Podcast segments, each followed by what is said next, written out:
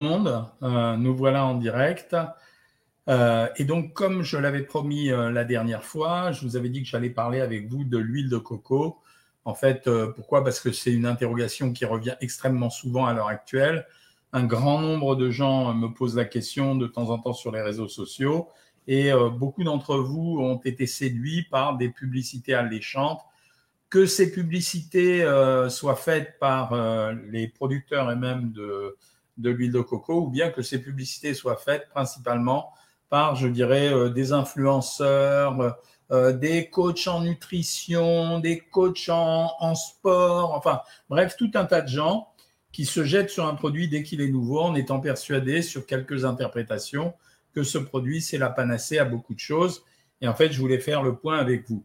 Avant de faire le point sur l'huile de coco, je voudrais vous rappeler quelque chose on avait lancé il y a quelques années avec mon ami Patrick Sérode euh, ce qui a été euh, vraiment euh, une espèce de guerre qu'on avait menée contre l'utilisation des mauvaises graisses. On avait lancé avec Patrick la polémique de l'huile de palme. Pour les plus jeunes d'entre vous, peut-être que vous vous en souvenez pas parce que ça date des années 2006-2008, donc ça fait 14 ans, et où on avait remarqué avec Patrick que l'alimentation, enfin l'industrie agroalimentaire, elle avait désormais euh, pris l'habitude de mettre énormément d'huile de palme dans la quasi-totalité des plats qu'on achetait, enfin des plats, notamment en particulier des biscuits et autres fantaisies de ce genre. Et on s'était questionné sur l'intérêt de ça. Bon, l'intérêt pour l'industrie agroalimentaire, il était assez évident, en fait. Euh, pourquoi? Parce que l'huile de palme, elle avait deux avantages. Le premier avantage, c'est qu'elle se transportait de façon très simple euh, puisque ce sont des pains qui arrivent comme des pains de sucre, c'est vraiment très solide. Et donc c'est facile à la fois à transporter parce que c'est pas du liquide et en même temps c'est facile à stocker parce que bah il faut des cuves pour stocker du liquide. Et puis le deuxième avantage, c'est que c'était une matière grasse qui était très peu chère, mais on avait remarqué avec Cerog que cette huile était particulièrement riche en acides gras saturés. et euh, comme elle était riche en acides gras saturés, en fait on considérait qu'elle était mauvaise pour la santé puisque une huile qui est trop riche en acides gras saturés, bah, finalement, ça forme comme des bouchons à l'intérieur des artères. Et au bout d'un moment, elle va se déposer, un peu comme vous, quand vous mettez vos mauvaises huiles, euh, vous les jetez dans l'évier. Finalement, ça peut boucher l'évier au bout d'un moment, ou dans les voitures, etc. Et donc, on avait lancé le combat sur l'huile de palme en disant à tout le monde, faites très, très attention à l'huile de palme. Il faut arrêter, bien sûr, si vous en consommez un peu, comme tous les aliments qu'on a dans, autour de nous. Bien sûr, quand on en consomme une petite quantité, on n'a pas beaucoup de problèmes. Par contre, quand on se rend compte que dans chaque gâteau sec, chaque biscuit apéritif et même dans beaucoup de plats préparés, on met de l'huile de palme, à la fin, notre consommation, elle devient énorme. Et donc, ça sert à rien d'aller euh, contrôler euh, les bonnes huiles qu'on met dans la salade ou euh, pas de beurre le matin au petit déjeuner si c'est pour se gaver d'huile de palme. À la suite de ça, les gens qui fabriquent l'huile de palme ont lancé une initiative qui s'appelait l'huile de palme durable. En fait, c'était un gros coup de marketing pour essayer de dire, bon ben voilà, euh, notre huile, elle est pourrie, mais on va détourner le sujet et au lieu de parler de l'huile de palme en tant que euh, danger pour la santé, on va parler de son intérêt pour l'écologie, alors qu'en fait, ces gens-là déforestaient euh, à tire-larigot les forêts amazoniennes et aux Zaïre en particulier, ont fait beaucoup de palmistes. et donc, ils ont voulu détourner le débat, mais ça n'a pas marché. Euh, on s'en est occupé, c'est Rogue et moi, et on a raconté la vérité sur le produit. À l'époque, quand on regardait sur les étiquettes alimentaires, on avait quand même euh, d'autres huiles qui figuraient. Les autres huiles, c'était huile de palme, bien sûr, et puis il y avait huile de coco et il y avait huile de copra. Donc, c'était les deux autres huiles qu'on mettait. Et donc, euh, on s'était attaqué à l'huile de palme parce qu'elle était la première. Pour vous dire la perversion de l'industrie agroalimentaire, c'est qu'à un moment donné, l'industrie agroalimentaire, qui était très ennuyée par cette polémique, a demandé la possibilité de pouvoir écrire huile végétale sur les emballages, donc dans les, listes d'ingrédients, mais à ne pas préciser les huiles qui étaient utilisées. C'était bien sympathique puisqu'on mettait huile végétale et on disait rien. Comme l'huile de palme était une huile végétale, ils espéraient s'en sortir comme ça, mais le législateur a été très malin et il les a empêchés de faire ça. Pourquoi cette introduction? C'est pour vous dire que si je parle de l'huile de palme, c'est parce que j'ai été très étonné depuis quelque temps de voir apparaître l'huile de coco euh, dans les commentaires d'un certain nombre de gens euh, qui disaient que c'était la meilleure des huiles, qu'il fallait absolument manger ça et, et, que ça allait grosso modo être un plus pour notre santé. Aujourd'hui, l'huile de coco, vous allez la trouver sous deux formes, selon euh, la façon dont elle est préparée. Vous avez d'un côté l'huile de coco vierge, alors qu'on l'obtient comme les huiles, les autres huiles, c'est un pressage à froid euh, de ce qu'on appelle la, chair de l'albumène, on appelle ça d'un mot chic, de la noix de coco, et puis vous pressez à fois ça, vous retirez euh, la substance qui en sort, et vous avez une huile parce que la noix de coco, c'est un produit qui contient des matières grasses, un peu comme la mangue d'ailleurs, qui en contient aussi. Vous avez la deuxième forme de l'huile de coco, qui est l'huile de copra. C'est une huile raffinée cette fois-ci, et elle va être obtenue par pressage à chaud de l'albumène qui a été séché. Autrement dit, vous faites sécher, cette chair et ensuite vous la chauffez et après vous la pressez. Et à ce moment-là, ça peut permettre de la raffiner et même on enlève l'odeur pour pas qu'il y ait l'odeur de coco. Et à quoi elle sert celle-là? Devinez. Elle sert au monoï principalement, ouais, l'huile qu'on se met sur la peau, et euh, elle sert aussi dans beaucoup de produits agroalimentaires, mais pour une graisse qui va peut-être vous rappeler quelque chose, la végétaline. Et donc la végétaline, vous savez, cette, euh, cette espèce de, pâte qu'on a supprimée des friteuses parce qu'on a dit qu'elle était dangereuse, eh ben, elle était fabriquée avec euh, l'huile de coco. Quel est le problème de la de l'huile de coco? Ben, Le problème, il est assez simple. C'est que l'huile de coco, elle contient, accrochez-vous à vos fauteuils, 86,5% d'acides gras saturés, c'est-à-dire ceux qui bouchent vos artères. Quand vous regardez par exemple euh, le taux d'acide gras saturé euh, dans le beurre, eh bien dans le beurre, ben, vous avez bon, vous avez 80% euh, de lipides pour 100 grammes de beurre, mais vous avez 51 grammes d'acide gras saturé. Donc ça signifie qu'il y a encore plus d'acide gras saturé dans l'huile de coco que dans les autres huiles. Qu'ont dit les promoteurs de ce type d'huile? Ça veut dire, vous savez, tous les sportifs, qui se pique de tout savoir euh, sur tout, la politique, la nutrition, etc. C'est une super huile, ça, elle est très bonne parce qu'à l'intérieur, il y a des triglycérides à chaîne moyenne. Alors, les triglycérides à chaîne moyenne, c'est simplement des graisses dont la longueur de composition est plus courte que ce qu'on appelle les triglycérides à chaîne longue. Voilà, tout simplement. À quoi ça sert les triglycérides à chaîne moyenne? Eh bien, il se trouve que je connais bien le sujet. C'est pour ça que j'ai le droit de parler de l'huile de coco c'est que les triglycérides à chaîne moyenne, votre serviteur, moi-même, a introduit ça en réanimation parentérale dans les années 2000 pour expliquer que les triglycérides à chaîne moyenne, eh ben c'était, ils étaient plus disponibles rapidement au niveau du sang, ils apportaient une énergie très rapide au niveau de toutes les cellules et en particulier le cœur, le cerveau, les muscles. Et moi, en réanimation, ça m'intéressait vachement. Les gens en réanimation, ils mangeaient pas il fallait bien que je les nourrisse par les veines. Donc, j'avais besoin de les nourrir vite et beaucoup. Donc, j'utilisais à ce moment-là les triglycérides à chaîne moyenne. Mais je ne les ai jamais utilisés pour les faire manger aux gens dans l'alimentation courante. On l'a utilisé, figurez-vous, euh, pour les, ces, petits sportifs qui connaissent rien. On l'a utilisé dans le domaine sportif. À un moment donné, on avait des tests. Euh, on a travaillé avec des médecins du sport de haut niveau, hein, pas, euh, je veux dire, pas le médecin qui s'occupe du club de foot de ma ville des gens euh, qui travaillaient avec des grands sportifs, on avait besoin de, voir ce que ça pouvait donner. Peut-être que ça améliorerait leur performance. On, disait qu'à l'époque, c'était une grosse source d'énergie euh, à action rapide. Donc, vous disiez, c'est bon, ça va les performer plus. Mais en fait, ça n'a rien amélioré du tout. Donc, on s'est rendu compte que ça servait à rien. À quoi ça sert principalement les triglycérides à chaîne moyenne? En fait, la particularité de ça, c'est qu'ils produisent plus de corps cétonique que les triglycérides à chaîne longue. Pardon d'utiliser ces termes techniques. C'est les corps cétoniques.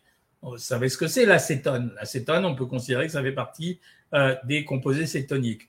Eh bien, les corps cétoniques dans le corps, normalement, ils doivent être éliminés par le rein parce qu'ils sont, ils peuvent présenter un pouvoir de toxicité. Euh, si vous mangez trop de corps cétoniques, vous pouvez avoir un problème cérébral.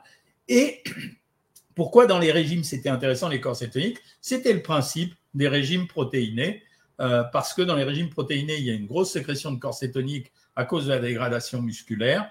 Et donc, euh, on pouvait produire des corps cétoniques et améliorer la satiété des gens, soit avec euh, les triglycérides de la chaîne moyenne, soit avec les, les, protéines qui se dégradaient en corps cétonique. Alors vous qui êtes au régime, pour certains d'entre vous, les abonnés Savoir Maigrir, vous allez me dire, mais c'est super Jean-Michel, t'as qu'à mettre des corps cétoniques. Le problème, c'est que si je mets des huiles de, coco, il faudrait que j'en mette beaucoup pour obtenir les corps cétoniques.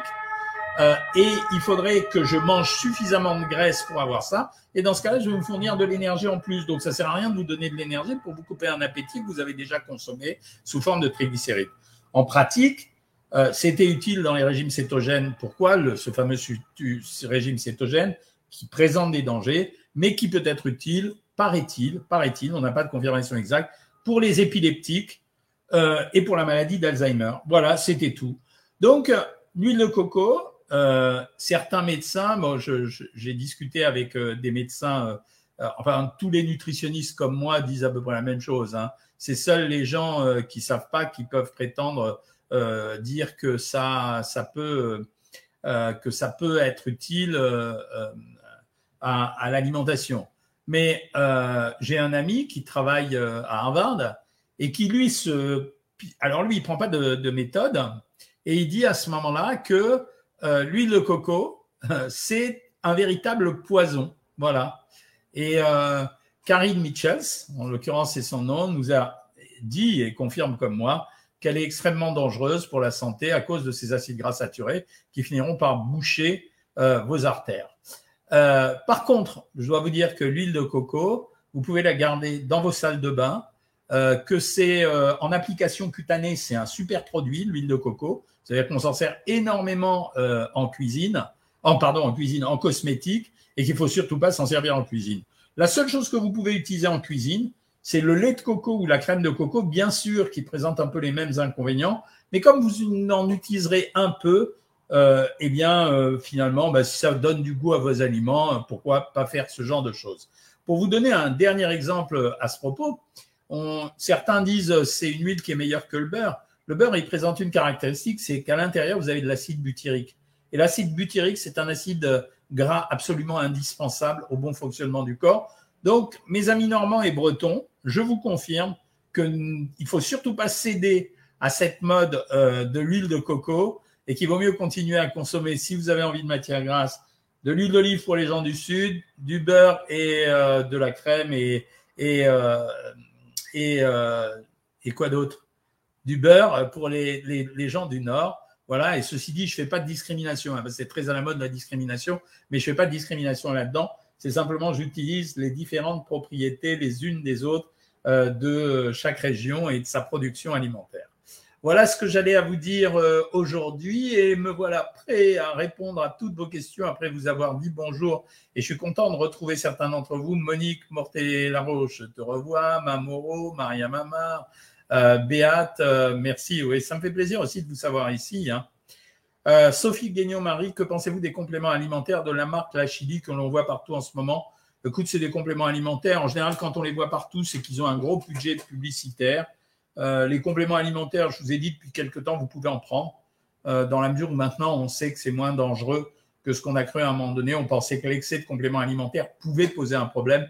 En fait, non. Et c'est pour ça que j'ai accepté de travailler avec Diet and Detox donc, les abonnés de Savoir Maigrir, quand vous êtes contactés par Diet Detox, sachez que les produits que j'ai choisis avec eux, vous pouvez être à peu près sûr de leur qualité. J'ai pris du temps euh, euh, à les accepter et à leur demander exactement ce que je voulais qu'on ait, en tout cas pour les abonnés Savoir Maigrir, puisque euh, vous êtes concernés au premier chef. J'en profite pour dire bonjour, parce qu'il passe par là à Jean-Pierre Lamérance. Quand il quand il n'est pas là, ça nous manque. Euh, Gaël Corban nous confirme qu'il est contre la déforestation, oui, un peu contre nous. Euh, le, le, problème, euh, le problème de la déforestation, c'est que moi, c'est un truc que j'ai jamais réussi à comprendre.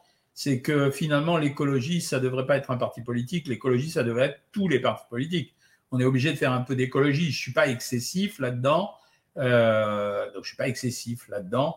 Euh, mais simplement, je pense qu'il faut euh, quand même, faut quand même avoir un peu d'écologie. Je dis pas que ça, mais un peu d'écologie. Jean-Claude me demande quelle différence entre l'huile de coco et la farine de coco. Ben, l'huile de coco, tu extrais exclusivement la graisse de la noix de coco. Dans la farine de coco, tu gardes une partie de la chair, donc c'est gras, mais moins gras que l'huile de coco. C'est très intéressant en cuisine, la farine de coco, d'abord parce que ça donne du goût, et ensuite parce que ça a une consistance un petit peu différente, comme c'est déjà un peu gras, c'est pas inintéressant. Les Asiatiques cuisinent avec de l'huile de coco et ne sont pas gros. Alors, ils ne sont pas gros, car ça secrète des corps cétoniques, Gaël, mais les taux d'infarctus dans les pays asiatiques sont massifs. Euh, j'en discutais avec euh, la personne euh, qui travaille chez nous et qui m'a raflé le pot d'huile de coco la dernière fois quand je faisais la vidéo pour YouTube. Et en fait, on en a parlé. Je lui ai dit que c'était dangereux. Elle m'a dit qu'elle n'en prenait pas beaucoup. Et je lui ai dit, vous savez que c'est dangereux? Elle me dit, oui, ça donne beaucoup d'infarctus dans notre pays. Elle vient des Philippines. Bonsoir Anne-Gabrielle Lecomte. Euh, Béat dit, n'oubliez pas de liker. Bon, il paraît que quand vous likez, c'est mieux parce que ça fait diffuser la vidéo. Est-ce vrai que l'huile de coco ferait maigrir? Mais non Blondie, c'est comme si tu n'avais pas écouté tout ce que j'ai dit. Moi, je m'en sers pour mes cheveux, dit Natacha. Ben, c'est exactement ça. Hein. Voilà, c'est un très bon produit en cosmétique. Euh, 12 000 pas pour Corinne Delio aujourd'hui. Ouais, c'est vraiment intéressant. Dans mon cas, c'est hyper efficace pour le régime. Vu que je suis allergique, il suffit que j'en prenne et je me vide. c'est excellent ce que tu dis, Jérôme Durand. Euh, l'huile de coco pour le psoriasis dans les pommes des mains est bénéfique? C'est un très beau produit euh, en cosmétique. Hein. C'est un produit émollient. Donc, c'est un très bon produit en cosmétique. Corinne s'en met sur le corps pour bronzer, voilà. Euh, non, en cosmétique, vous pouvez y aller à fond la caisse, hein, c'est un très beau produit. Hein. Quel conseil pour la maladie de base d'eau? Bah, Prioritairement, prendre des médicaments pour la guérir, Marine Léo. Euh, la maladie de base d'eau, tu peux rien faire contre ça. Je veux dire, c'est euh, une surproduction de, de, ta thyroïde, donc tu es obligé de prendre des antithyroïdiens et ça marche plutôt bien. Hein. Euh, par quoi peut-on remplacer un tartare de saumon si on ne mange pas du poisson cru? Eh bien, écoute, euh, en fait, tu peux le cuire simplement, assez simplement, en l'inondant de citron. Euh, voilà, ou tu peux faire des tartares en ayant cuit le saumon. Ça veut dire, en fait, la notion de tartare de saumon, en principe, c'est cru, mais en fait, on peut faire un très très bon plat en prenant du saumon cuit et en le mélangeant. On a une très bonne recette, je crois, sur Savoir Maigrir, avec une espèce de tartare de saumon avec du saumon cuit qu'on mélange avec de la mangue notamment et un peu d'avocat. On hache l'avocat, on hache la mangue et on mélange avec du saumon cuit. Ça fait comme une espèce de 4 quarts de, de tartare. Manger la noix de coco est embêtant? Non, ah, la noix de coco, c'est pas pareil parce que tu ne manges pas que l'huile. Hein. Je cherche un programme alimentaire pour prendre du muscle. Ben, on fait pas trop ça ici, hein, mais euh, en fait, le programme alimentaire pour prendre du muscle, c'est une vidéo sur YouTube que j'ai donnée. Il faut augmenter ta ration calorique et augmenter ton taux de protéines.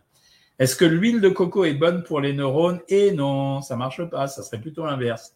Est-ce que le chou, de, le chou de choucroute en boîte est bon? Oui, absolument. Tu peux en prendre, Faustine Fitness. Il n'y a pas de souci avec ça. Est-ce que l'huile de coco Ah ben, il n'y a pas de. Ah ben non, tu as posé la question plus loin et je t'ai déjà répondu. Donc, euh, ça va, tout va bien. Euh, je vois que vous êtes nombreux aussi sur Instagram. Hein. Euh, docteur, merci pour tes, toutes ces euh, tous ces moments de partage. Est-ce que et que penser des sucres de coco et sucres de date Ben, 4 Petrova, c'est une grande arnaque. C'est faire croire aux gens que les sucres de coco ou les sucres de date ont des propriétés particulières. En réalité, tu extrais un édulcorant sucré à partir euh, de la noix de coco ou des dates. Ça revient strictement au même que le sucre. Si tu compares, sans comparer la composition, parce qu'en fait, quand vous prenez un sucre en carré, en morceaux, c'est du saccharose. Mais quand vous prenez des sucres plus compliqués comme agave, érable ou miel, vous avez d'autres types de sucres. Vous avez du glucose, du saccharose, du fructose, etc. Mais au total, ça reviendra au même. Vous aurez consommé du sucre. Donc, euh, c'est pas très intéressant d'avoir du sucre de coco. Je vous le répète encore une fois, le seul sucre qui présente un intérêt, ça serait euh, à la limite euh, les sucres de boulot, mais parce qu'il n'y a pas de sucre à l'intérieur, c'est de l'érythritol. En fait, c'est un sucre, c'est un sucre alcool, c'est-à-dire qu'il il n'amène pas de calories et il est mal absorbé. Voilà, mais il faut pas avoir mal au ventre pour le prendre parce que sinon vous aurez mal au ventre. Quant à la crème de coco, j'en ai parlé tout à l'heure, c'est comme le lait de coco en fait. C'est un produit qu'on peut utiliser essentiellement pour le goût que ça représente. C'est un peu gras, mais ça va. C'est pas suffisamment gras pour que on s'en on s'en passe quand même. Euh, ce soir, Ambomboy, euh, Ambomboy, vous avez de ces noms quand même. Je sais pas comment vous faites pour trouver vos noms. J'ai mangé des choux de Bruxelles, du butternut, du jambon blanc et un dessert un peu de fromage de chèvre. Qu'en penses-tu? Plutôt bien ton repas, plutôt bien. Chou de Bruxelles, on est intermédiaire entre euh, féculents et légumes, tu vois, il fallait en prendre 150 grammes maximum. Butternut parfait, jambon blanc parfait, un peu de fromage de chèvre, c'est un des fromages que je préfère en termes de valeur calorique. Euh, voilà. J'aime le chou de la choucroute, mais on en trouve dans la cuisine au vin blanc. Tu peux les prendre quand même parce qu'au réchauffage, le vin, va s'évaporer et l'alcool va, va supprimer. Quel rattrapage si on a abusé sur du chocolat? Pas d'autre solution que de faire des repas de remboursement. Le soir, quand j'ai envie de grignoter, quel fruit je peux m'autoriser? Vraiment, la pomme, c'est le produit qui présente le plus d'intérêt. Elle est riche en fibres, elle est dense, ça se croque, et il y a des sucres, mais sans être trop calorique. Est-ce qu'il y a un risque pour la santé si je fais frire, ma gaufre de pommes de terre à la poêle avec un soupçon d'huile? Bah, Si c'est un soupçon d'huile, non. Voilà. Euh, mais alors, ce que j'ai oublié de vous dire, c'est que euh, un conseil alimentaire pour la maladie de base d'eau, euh, ouais, évite de manger. si non, évite de manger certains produits, mais surtout essaye de consommer encore plus de fruits de mer. Peut-être qu'en montant les taux d'iode dans ton sang, tu peux calmer la thyroïde. Mais c'est vraiment, je te dis ça sans avoir de garantie absolue. Ce que j'ai oublié de vous dire pour l'huile de coco, c'est que je soupçonne un peu les industriels de l'agroalimentaire d'avoir joué euh, un billard à trois bandes, c'est-à-dire de commencer par faire croire que l'huile de coco était une bonne huile avant de la remettre à fond la caisse dans les produits alimentaires. Je réalise du granola avec de l'huile de coco. Par quoi pourrais-je la remplacer? Bah, Tu la remplaces avec euh, de l'huile de colza, par exemple. Elle sera neutre et ça ira. Ouais, Jean-Pierre, je vois. Mettre des graines de lin et de chèvre dans nos petits déjeuners, est-ce que c'est bon? Tu peux le faire si tu aimes ça. Les légumineuses, super produits, je vous l'ai toujours dit. Euh, ménopause et je fais de la marche euh, des quelques kilomètres et je maigris pas, mais ça veut dire qu'il faut que tu changes ton alimentation.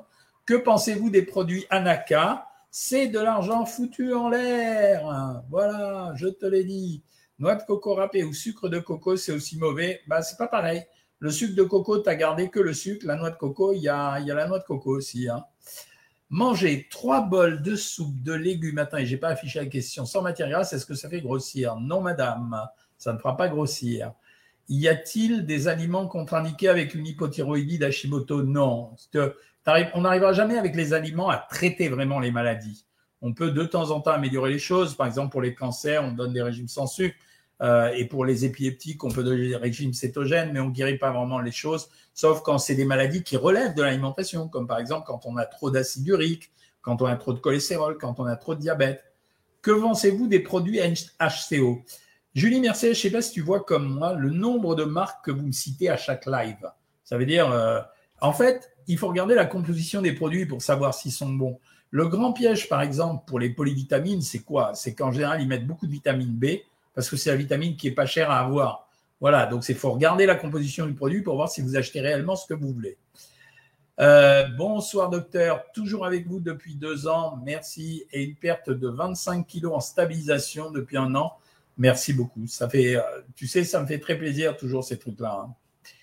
Euh, merci de me dire que je suis un sauveur. J'ai pris ce matin du fromage blanc Skir 0%, un peu de chocolat noir.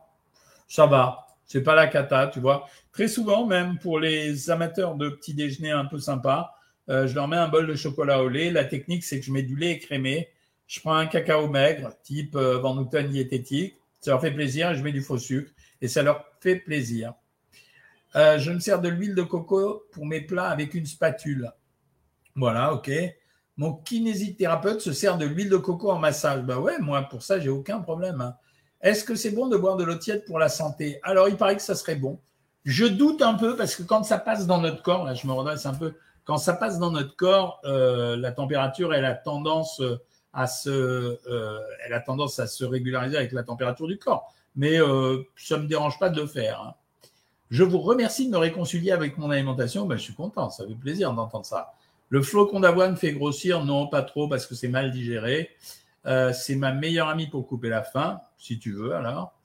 Euh, pâte à tartiner de Nutella, est-ce que c'est mieux la pâte à tartiner, à Mica que le Nutella? Comme il n'y a pas d'huile de palme, oui, c'est un peu mieux, oui. J'adore les pruneaux secs, ça fait grossir, ouais. Si t'en prends trop, ouais. Est-ce que le psyllium peut aider à maigrir? Non, c'est bon pour ton transit, le psyllium mais ça n'aide pas à maigrir. Bonsoir, le pain d'épices à la farine de sel, qu'en pensez-vous? Je trouve ça génial, mais à la base, c'est normal. Un pain d'épices, ça doit être fait avec de la farine de seigle et du miel. C'est la vraie recette du pain d'épices. Si c'est pas fait, c'est pas vrai, euh, euh, c'est pas vraiment ça. Si suite tu me dis on peut remplacer la viande avec quoi, docteur? Alors si t'es pas végétalien, tu peux remplacer par euh, poisson, volaille, jambon, yaourt, œuf. Si euh, tu es végétarien ou végétalien, tu la remplaces par un mélange entre euh, légumineuses, type lentilles, fèves, haricots, pois chiches, associé toujours avec des produits céréaliers, c'est-à-dire patrie, semoule, pommes de terre, quinoa, boulgour, ce que tu veux. Que penser des régimes keto pour maigrir? J'ai répondu, c'est un régime pourri, donc euh, il faut surtout pas le faire. Hein. Blondie, ce soir, tu vas manger un pavé de saumon avec des épinards, pas mal. Euh, ménopause, j'arrive pas à maigrir. Non, c'est pas vrai. C'est un ajustement alimentaire, c'est juste ça. Euh, ah, comment manger et quoi quand on n'a plus de côlon C'est normalement quand on n'a plus de côlon, on fait très attention à sa nourriture. Euh, si tu fais souvent des sténoses, tu es obligé de manger une alimentation semi-liquide. Hein. Euh, bonsoir, manger une semaine, pendant une semaine que des protéines pures, poisson, viande, est-ce bien? On peut le faire. On l'a fait tous, mes amis et moi. On peut le faire. C'est pas un très grand avantage, mais on peut le faire. Ça peut t'aider à te couper l'appétit à la fin de la semaine. Voilà. Euh, le pamplemousse peut couper l'effet de certains médicaments, en particulier le fer et les hormones thyroïdiennes. que pensez-vous de l'appareil déshydrateur Est mieux que congeler ses aliments? Non, c'est pas pareil. déshydrater un aliment, c'est le déshydrater. Le congeler, c'est le congeler avec son eau. Et je pense que la restitution en termes de goût, elle sera quand même vachement meilleure. Hein. C'est à mon avis. Hein. Euh, les probiotiques aident-ils à maigrir Peut-être un peu, mais on n'est pas certain de ce qu'il faut prendre. Quel est le meilleur goûter à prendre quand on est sportif pour un boost d'énergie? Eh ben, tu te fais un, café au lait avec une pomme. Voilà. Sauf si tu es un sportif de haut niveau, là, il faut rajouter des, produits euh, céréaliers, c'est-à-dire du pain ou euh, ou alors une tranche de pain d'épices, par exemple, comme on disait tout à l'heure. Tu vois, deux tranches de pain d'épices, un verre de lait, c'est excellent. La pilule, ça fait grossir, ouais, un peu. Enfin, c'est pas que ça fait grossir, ça retient l'eau et le sel, donc les gens ont le sentiment de grossir. Viande d'agneau plus petit pois, bon pour maigrir? Non, madame, euh, parce que l'agneau, c'est un produit gras et les petits pois, c'est un produit un peu farineux. Manger deux fois par jour, qu'en pensez-vous? Tu peux le faire, pas de problème. Je l'ai toujours dit, ça. Une madeleine à 16 heures ce soir, potage, saumon, 100 grammes de skier et compote. Allez, j'oublie la madeleine, c'est pas grave. Hein. Euh, attention, de mon temps, on disait une pomme au matin donne du chagrin, une pomme à midi ouvre l'appétit, une pomme au soir donne des cauchemars. Est-ce que nos parents avaient tort? Oui, je pense que c'était un peu exagéré, Béatrice. Voilà. Euh, il n'y a pas de féculents dans votre repas de ce soir, vous allez avoir faim. Merci, Corinne. Elle répond à quelqu'un qui n'avait pas de féculents. Que penser des régimes keto pour maigrir alors que le gras fait grossir? Je t'ai répondu. Les salsifis vont-ils grossir avec les lardons? Alors, ça dépend combien tu mets de lardons. Les lardons, c'est pas aussi gras que ce qu'on pense. C'est 280 calories pour 100 grammes. Donc, on peut en mettre un peu pour donner du goût. Si tu en mets trop, ouais, ça te fera grossir. Mais si tu n'en mets pas trop, ça ira. Est-ce qu'on peut prendre des muscles en étant diabétique? Oui, bien sûr. Et est-ce qu'on peut prendre des protéines véganes en poudre si tu veux? Oui, ça marche. En général, c'est assez bien, c'est bien contrôlé ça. Que pensez-vous des rouleaux de printemps? Les rouleaux de printemps, ça me va, c'est ce que je donne chez les gens qui mangent beaucoup asiatique. Euh, J'ai envie de prendre euh, un rouleau de printemps ou deux avec un fruit pour faire le repas. Sucralose à amanite candérel modifie notre microbiote négativement. Est-ce vrai? Non, c'est pas vrai, c'est une interprétation. Vaut-il mieux prendre la mélatonine avant le repas du soir ou au coucher? C'est mieux une demi-heure, une heure avant le coucher. Euh, moi, je prends la mélatonine, nous dit Corinne, donc tu lis sa réponse. Quelle est la meilleure façon de consommer du citron si on a des remontées gastriques? Franchement, je ne pense pas que ça puisse donner vraiment en soi-même des remontées gastriques, sauf si tu en prends beaucoup, Jacqueline. Sinon, il faut la manger avec les aliments. Euh, le prendre pur, oui, ça peut te donner des aigreurs. Euh, bravo pour ton heure d'aqua boxing et une heure d'aqua biking, Corinne. Félicitations. Moi, j'adore les gens qui font une activité sportive. Je ne mange pas de pamplemousse du fait que je suis sous anticoagulant. Alors, c'est vrai, ça gêne l'absorption de certains médicaments, donc tu as raison de faire attention. Lors d'une séquence dédicace que vous avez faite au Salon du Libre Avril, vous étiez en photo avec les frères Bogdanov. Mais oui, je m'en souviens, euh, Igor et Richet étaient des potes à moi. J'ai eu beaucoup de peine et j'ai été euh, extrêmement étonné d'apprendre que les deux euh, n'avaient pas été vaccinés. Je ne comprends pas, surtout venant d'eux. Hein. Peut-on prendre du coton et thé vert en même temps lever le matin? Du coton? De quoi tu parles, Jacqueline Ballon que pensez-vous des substituts au repas? Non, je suis tout à fait opposé à ça. Euh, en ce moment, Blondie dérape un peu avec la nourriture, elle fait un peu n'importe quoi. C'est pas grave, Blondie, mais il faut que tu te reprennes. J'allaite mon bébé depuis six mois, puis-je commencer une diminution de l'apport calorique journalier? Oui, absolument, mais ne descends pas en dessous de 1600 calories. Voilà. Euh, perdre le ventre en, en diastasis, oui.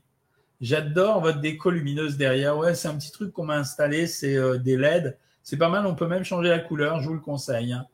Euh, je fais un rééquilibrage alimentaire, mais j'ai tout le temps faim. Que faire? Augmente euh, un peu les fruits. Quand tu as faim, prends un fruit. je suis un peu fatigué, mais sinon ça va. Tant mieux, Béat. Tu vas voir que tu vas récupérer. Je voudrais reprendre un peu de sport adapté à mon handicap, vu que j'ai une polyarthrite rhumatoïde. Oui, tous les gens qui ont un petit handicap ou un gros handicap, en fait, je vous demande d'avoir une activité physique. L'activité physique, ça passe pas par l'exercice physique et ça ne veut pas dire que vous devez être euh, défoncé au sport. Euh, le jour où vous êtes défoncé au sport, ça veut dire que vous allez être épuisé et de temps en temps faire trop de sport, ça peut être euh, contraire à l'objectif qu'on se vise. Hein. Ah, Jacqueline a précisé sa question. Elle demande si on peut prendre du citron et du thé vert en même temps le matin à jeun. Ouais, tu peux, absolument. Ça ne me dérange pas du tout. Voilà, mes amis, euh, il n'y a plus de questions. J'ai répondu à toutes les questions aujourd'hui. Donc, je vais vous souhaiter une bonne soirée. Je vous retrouve dimanche. Dimanche, maintenant, les, les lives sont à 19h30. Hein. Donc, vous pouvez venir à 19h30. Hein. Pas de problème. Et, et donc, on reparlera d'autres choses. Je n'ai pas encore d'idée en tête, mais vous aurez la surprise. La natation est-elle bonne pour maigrir? Oui. Est-ce qu'une vitamine C1000 n'est pas déconseillée? Non, tu peux la prendre. Voilà, bonne soirée mes amis et euh, à dimanche pour le prochain live. Et courage à tous les abonnés de Savoir Maigrir. Comme ça, je vous retrouverai euh, avec une réussite à la clé. Salut tout le monde